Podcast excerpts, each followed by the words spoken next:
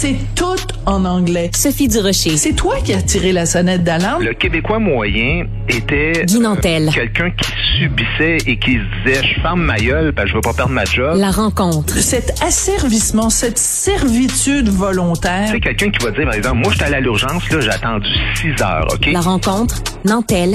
Durocher. On entend beaucoup parler d'immigration au cours de cette campagne électorale. Alors, c'est vraiment, euh, il y a tout pour tous. Hein. Du côté du PQ, on parle de baisser les seuils à 35 000. Du côté du Parti libéral, on parle de les monter à 70 000. Il y a même Québec solidaire qui propose d'aller jusqu'à 85 000 immigrants par année. Il y a que le Parti conservateur et la CAQ qui proposent de le maintenir à 50 000 par année. Je suis très curieuse de savoir ce qu'en pense Guy Nantel. Bonjour Guy. Allô Sophie, bonjour. Écoute, euh, oui, c'est un sujet qui m'intéresse évidemment.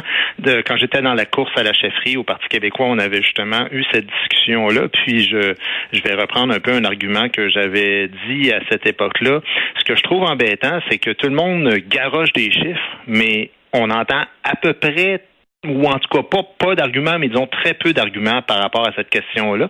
Euh, on dirait que c'est toujours une espèce de vente aux enchères euh, où tous les partis, tous les candidats instrumentalisent à chaque élection le, le cas de l'immigration puis des seuils, puis bon, évidemment, si tu veux te monter, euh, te montrer ouvert puis inclusif, ben là c'est toujours plus, puis ça c'est jamais assez, puis si tu veux te monter, montrer plus identitaire, ben là c'est toujours moins, puis il faut toujours. Mais dans le fond, euh, moi j'avais proposé qu'on fasse d'abord et avant tout une grande étude indépendante Voilà. vraiment commandé par l'Assemblée nationale et non pas par un parti, non pas par euh, un expert tout seul qui euh, souvent euh, a un biais dans un sens ou dans l'autre, parce qu'il y a un paquet de questions sur lesquelles on n'a pas vraiment de réponse précise. Tu sais, par exemple, tu sais, pourquoi les immigrants ont un taux de chômage à peu près deux fois plus élevé que les autres, même en période de pénurie de main d'œuvre. Ben, Ça, c'est aussi. des choses qu'on ne sait pas. Euh, L'immigration, est-ce que ça entraîne vraiment un enrichissement ou une pression à la baisse des salaires qui, en bout de ligne, emmène un appauvrissement économique à la société d'accueil? Les impacts du point de vue des traditions, des religions, euh, est-ce que la ghettoisation à partir d'un d'un certain seuil, là, évidemment, la fameuse dégradation de la langue française, combien ça coûte? aussi, tu sais, un immigrant, combien ça coûte de, faire, de, de, de partir d'immigrant et de devenir québécois. Donc, le fameux, la fameuse étape de l'intégration. Ça coûte combien? Est-ce que ça coûte moins cher quand la personne parle français déjà avant de venir? Dans un Québec indépendant, est-ce que on va pouvoir se permettre d'avoir plus d'immigrants, étant donné que là, on va avoir une constitution et ça va être clairement un pays francophone? On discute jamais de ces sujets-là. On fait juste lancer des chiffres en haut puis en bas. Ouais. En même temps, c'est assez intéressant parce que regarde, je vais te lire une déclaration de Dominique Anglade, donc la chef libérale, euh, à ce sujet-là. Elle a dit deux points ouvrez les guillemets. Tout parti qui refuse de reconnaître que l'immigration est une solution à la pénurie de main d'œuvre se disqualifie en matière économique. Fin de la station. Pourtant, il y a quelques semaines seulement, dans le magazine L'actualité, un économiste respecté de tout le monde, Pierre Fortin, a fait la démonstration clairement par A plus B que la pénurie de main d'œuvre, euh, que l'immigration est pas une solution à la pénurie de main d'œuvre. Fait que même du côté du Parti libéral, s'il y avait un fameux comité comme toi tu le vois, peut-être que les libéraux diraient c'est du ballonné votre votre votre comité. Ben, parce qu'il faut parler des vrais sujets. Puis là, évidemment, tant et aussi longtemps qu'on laisse ça dans les mains des libéraux, du Conseil du patronat, patronat ou de la Chambre de commerce, on, on se trouve toujours à parler uniquement de la pénurie de main-d'œuvre, de l'argent. Donc, c'est un peu comme si on disait, euh, plus il y aura de travailleurs dans un État, plus il va y avoir d'argent, plus il va y avoir d'impôts, de taxes. Ben oui, évidemment que c'est vrai, mais on parle pas de la crise du logement. Ben voilà. On parle pas Faut de leur la- offrir des services. familiale, on parle pas de la pénurie d'enseignants, euh, la, bon, euh, la langue évidemment, euh, l'intégration sociale, culturelle. Donc il y a, il y a un paquet de dynamiques là-dessus. Puis, puis c'est ça, c'est toujours une question de point de vue. Est-ce qu'on le voit d'une manière globale par rapport à toutes les questions que j'ai soulevées tantôt, ou on le voit juste par rapport à l'argent? Puis je trouvais ça intéressant ce matin, puis ça montre justement l'ouverture journal de Montréal qui est un des seuls journaux qui montre les deux côtés parce qu'il y avait Boc côté et il y a aussi Marie-Ève Doyon qui Oui. discutait euh, presque, on dirait qu'ils se répondaient l'un l'autre par rapport à ce sujet-là. Hein. Je sais pas si tu as lu les deux articles, Oui, oui, mais tout à fait. C'était extraordinaire parce que Mathieu Bocoté, lui, il parlait de noyade démographique, puis il disait l'immigration massive est la cause première et principale de l'anglicisation accélérée de Montréal et de Laval. Et Marie-Ève Doyon disait faire disparaître, elle, disait que de, de, refuser, donc elle parlait du Parti québécois, de baisser ça à 35 000, c'était de faire disparaître la nation et de l'enfoncer comme ça dans un déficit de main-d'œuvre. Ouais, donc tout est une question de point de vue, de, de vue par rapport à ces ouais, questions-là. Mais c'est intéressant aussi parce qu'on est pogné dans un dilemme Guy, il faut pas se le cacher, c'est que euh, on, si on augmente les seuils euh, de d'immigration, il y a un risque, en effet, bon, euh, d'avoir des problèmes de francisation, ça règle pas la pénurie de main d'œuvre, etc., etc. Puis en même temps, si on les baisse tellement, on risque d'être, euh, de perdre notre place. On va occuper un moins grand pourcentage de la confédération, et avec ce moins grand pourcentage vient moins de pouvoir. Donc c'est c'est cornélien ce dilemme-là? Perdant, perdant, c'est tout à fait raison. Tu peux pas mieux dire. Écoute, euh, c'est exactement ça. C'est-à-dire que si on s'il n'y en a pas assez d'immigrants, ben là, ce qu'on nous dit, c'est que bon, euh, poids démographique, euh, tout, tout, notre rapport au Canada euh, va baisser. Puis c'est vrai, moi, quand je suis né en 1968, on était à 30% Le Québec représentait 30% Aujourd'hui, on est à 22% et on dirige lentement et sûrement vers le 20% Mais d'un autre côté, si on accueille trop, ben là, c'est le poids démographique des francophones qui dégringole à l'intérieur du Québec. Parce qu'on était 86% et on est maintenant à 74% et selon les chiffres de Statistique Canada, on s'en va vers 69% en 2036. Ça, c'est Statistique Canada qui le dit, c'est pas moi.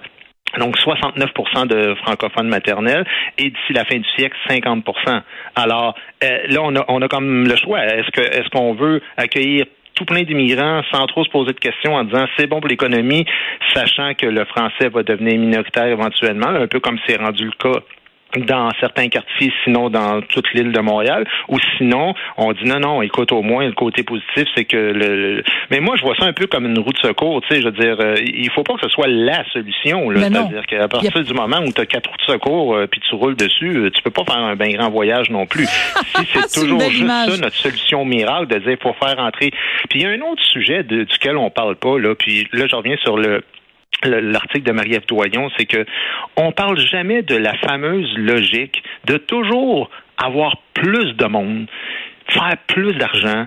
C'est comme si ça nous rendait toujours plus heureux, tu sais, mais toujours plus de monde, plus de monde. Cette fameuse logique-là, là, elle tient pas depuis si longtemps. Elle tient depuis à peine un siècle. Mais, mais, mais on peut pas fonctionner en ayant toujours plus de monde sur la Terre exploite de plus en plus de ressources, puis de toujours se dire, ben pour un couple, pour deux personnes, ça prend toujours 2,2, 2,2 à chaque génération et de toujours monter comme ça de 10% de 100 parce qu'éventuellement, ce que ça veut dire, c'est que dans, dans 30 ans, ben écoute, ça, va être euh, un million, euh, je sais pas, dans 100 ans. Il faut arrêter de faire des enfants, et c'est ça que tu es en train de me dire, Guy. Ben non, mais ce que je pense, c'est que on, est, c'est plus d'un point de vue de l'impact environnemental, c'est qu'on est appelé, veut, veut pas, à une décroissance, et on veut pas y faire face. Alors, on est toujours, euh, c'est toujours des, comme des chambres de commerce là, qui, puis le conseil du patronat qui nous disent, ben voyons donc, ça n'a pas de bon sens, il faut faire rentrer plus de monde pour avoir plus d'argent. Mais c'est comme si on disait, nous autres, on veut plus faire d'enfants, mais ce qu'on va faire, c'est qu'on va, on va faire de la sous-traitance. On va demander aux autres de, de nous faire des enfants. Puis peu importe ce que ça finit par faire, ben si tu le regardes au niveau global, parce qu'évidemment l'immigration c'est pas propre au Québec, c'est c'est international, ben c'est comme si on se disait, on est 8 milliards, hein, puis ah ouais, let's go, 10 euh, milliards, 15 milliards, 20 milliards, mais éventuellement, il faudra aussi se poser cette question-là de cette logique qui tient depuis euh, même pas la révolution industrielle où hmm. on a décidé de pas prendre soin des nôtres, de pas prendre soin de nos vieux, de se débarrasser de tout le monde, puis de juste partir sur une logique de ça prend plus d'argent, puis on exploite plus de ressources, puis ça va aller bien, mais on pousse un problème par en avant. Ouais, c'est ça, on, on, on grossit. Je, je vais rebondir, tu viens d'utiliser l'expression prendre soin tu te rappelles du fameux slogan de François Legault, en prendre moins, mais en prendre soin? C'était lors des dernières élections, justement. Et c'était ça son objectif, de dire, bon, ben, on va prendre moins d'immigrants, mais on va en prendre soin. Euh, Sous-entendu, on va avoir des meilleurs programmes de francisation. Est-ce que c'est ça la solution? C'est-à-dire que le dilemme dont je parlais tout à l'heure, c'est cette crainte de dire, bon, ben, si on fait rentrer des gens qui ne parlent pas français, petit à petit, on va se diluer dans le grand tout anglophone. Mais en même temps, si on fait venir des gens qui ne parlent pas français, mais qu'on leur euh, enseigne comme il faut. Et surtout, c'est très important, j'ai une de mes amies qui, qui, est professeure en francisation, elle dit, si vous ne donnez pas des sous aux gens qui arrivent et que vous leur donnez pas un incitatif économique à avoir des cours de francisation, ils vont aller travailler dans des usines, payer en dessous de la table, puis pendant ce temps-là, ils sont pas francisés. Leurs enfants vont être francisés, mais eux le seront pas. Donc, il faut être Ouais, capable de mettre sont- les sous aussi, Guy. Ils sont, ils sont payés pour suivre le cours de français. Ouais, mais c'est pas assez. C'est pas assez. Oui, mais c'est pas assez. C'est pas assez, Guy. Ben, c'est pas assez. C'est parce que là, écoute, là, à un moment donné, il va falloir aussi que, il va falloir qu'on se parle là, des vraies affaires. Euh, c'est que, tu sais, quand tu, quand tu veux réorganiser ta vie, tu choisis un endroit où aller vivre. Bon. Le Québec est la seule province francophone. Évidemment, dans la tête des immigrants, souvent, ils arrivent dans un Canada bilingue et non pas dans une Voilà. province francophone. Tu sais, eux autres, ils, se font dire euh, qu'ils arrivent au Canada, puis ils prêtent allégeance à la reine. Donc, euh, tout cet aspect-là, euh, c'est plus ou moins euh, connu de leur part. Sauf que la réalité, c'est que à partir du moment où tu offres le cours, non pas gratuitement, mais que tu payes les gens et que, tu sais, je veux dire, je sais pas si tu te souviens, la, la hum, vérificatrice générale avait dit à quel point que c'était catastrophique. Là. Elle disait le, les taux de francisation sont tellement ridicules parce que si tu prends tous les holophones qui arrivent, seulement un tiers suivent le cours donc pour lequel ils sont payés. Ben voilà. Les deux tiers refusent de le suivre et de ce tiers-là, 90% des gens qui le suivent ne savent pas parler français à la fin du cours. c'est. Donc, ce que ça veut dire, c'est que de, de ce environ, euh, je sais pas, c'est à peu près 50-50, là, mais mettons, on va dire 50% d'immigrants qui arrivent et qui ne parlent pas le français, ben, il y en a à peine 3 ou 4% de ce 50 %-là qui finissent par parler français. Euh, donc, à un moment donné, ben, ça devient autre chose que des incitatifs financiers. Pour moi, ça devient une question de loi. Ce que, ce que je dis, dans le fond, en clair, c'est que la connaissance du français avant d'immigrer, moi, je pense que ça devrait devenir voilà. une exigence. Ben, je- écoute, on dit la même chose. Je n'ai jamais compris pourquoi on ne fait pas comme l'Allemagne.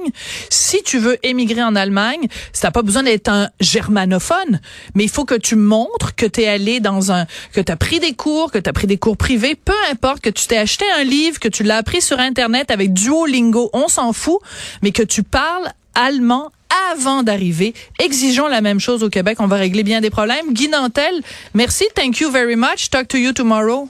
It's a pleasure. I'll talk to you tomorrow. Ah, hasta luego, hasta la vista, mon chum. à demain.